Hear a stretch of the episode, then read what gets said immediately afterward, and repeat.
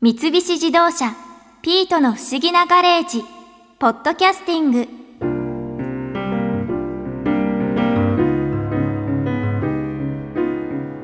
スープ作家の有賀薫さんに教えてもらったスープあれなら私にも美味しく作れそうだったな。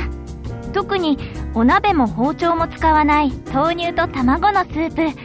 次の日の朝作ってみたけどあんなに簡単に作れちゃうなんてほんとびっくり。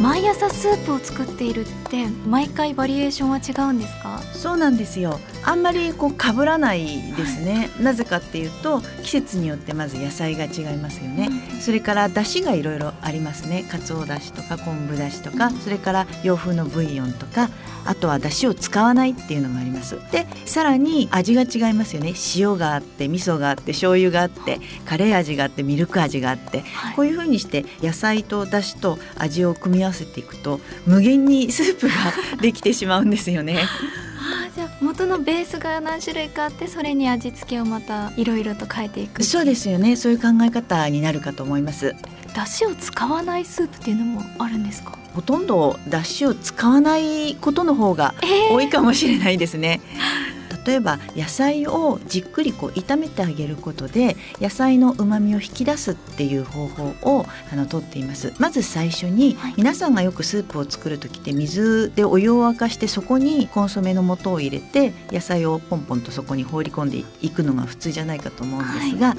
私の場合は最初に、えっと、オイルとかでこうちょっと野菜を炒めてあげて、うん、野菜のこう旨味を引き出してから、えそこに水をさして煮ていくっていう形をとっています。こうすると大体の場合はそれだけで結構美味しいスープができてしまうんですね。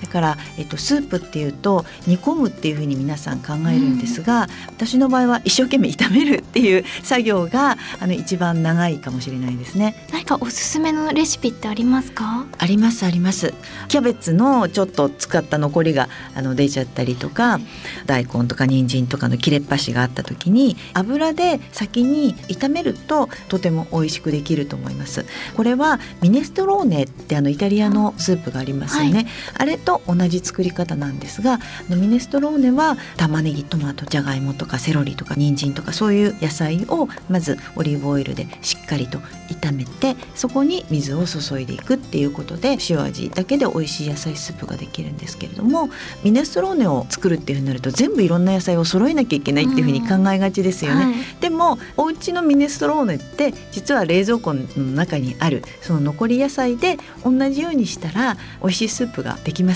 例えば玉ねぎとキャベツしかなかったら、はい、玉ねぎとキャベツをそうやって油で炒めてあげてあのそこに塩とあの水を入れて煮ればかなりそれだけで美味しく食べられると思います。でもちょっともし例えば野菜がもう疲れちゃっていてくたびれてしまっていてちょっと足りないなと思ったらもしハムとかがあればそれを切って入れればいいし、まあ、なければ例えば顆粒のコンソメとかありますよね、はい、ああいうものをちょっと足してあげたらそれでずっと美味しく食べることができると思います。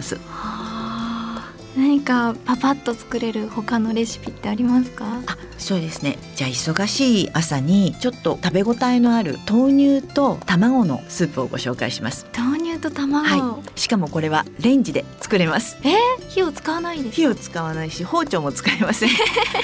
あの用意していただくのは、はい、豆乳200ミリリットルカップ1杯の豆乳ですね、はい、それから卵が1個あとめんつゆがありますよね、うんはい、あれをちょっと用意していただきます。豆乳は調整豆乳でも無調整でも？あ豆乳は無調整豆乳って味のついてない豆乳を使ってもらえればと思いますで、えー、とまず耐熱レンジに入れられる容器に卵をパカッと割りますね、はい、でそこに豆乳を 200ml とボドボドボドボって入れます、で卵が、えー、と隠れるような感じにしてください。レンジに入れた時に破裂しちゃうといけないので、はい、で豆乳を注いだらラップをこうふわっとかけて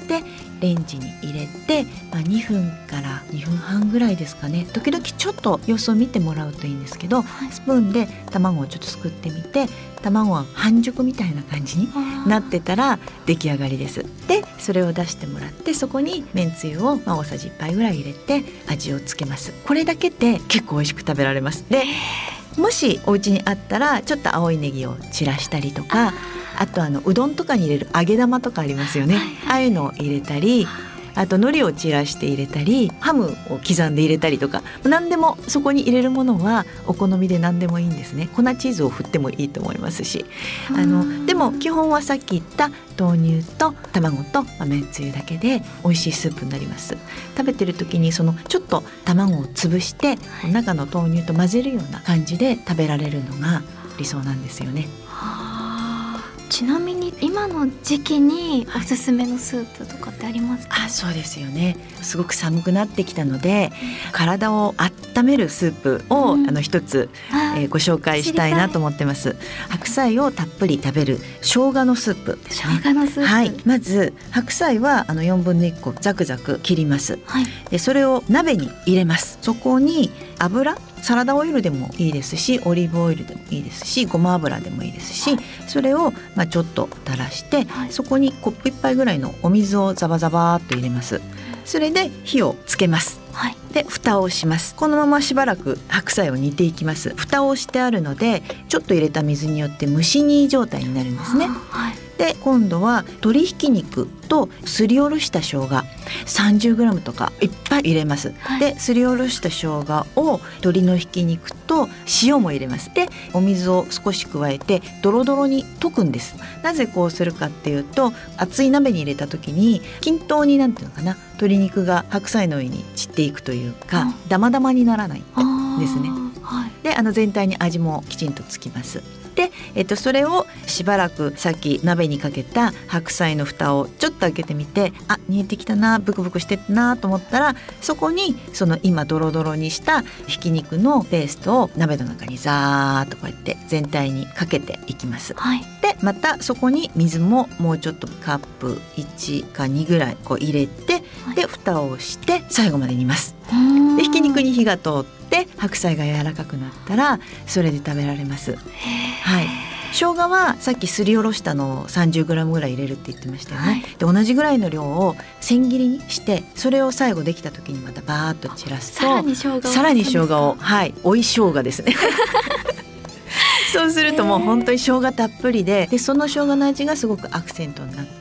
後引き味というか、どんどん食べられるようなそんなスープになります。また温まりそうですねそれだけ生姜を入れると、はい、そうですね。ちょっとはあの風邪気味なんかの時にもいいんじゃないかなって。あー、はい、美味し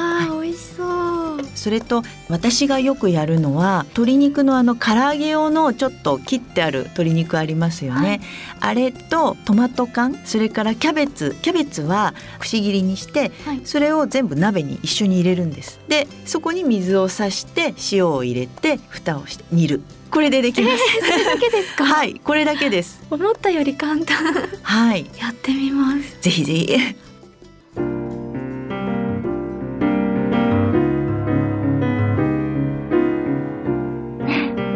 は興味ないか。スープは猫舌だもんね。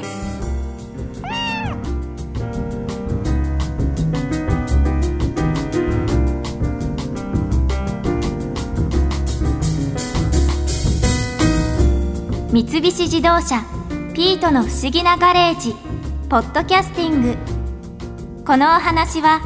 Drive your Ambition三菱自動車がお送りしました。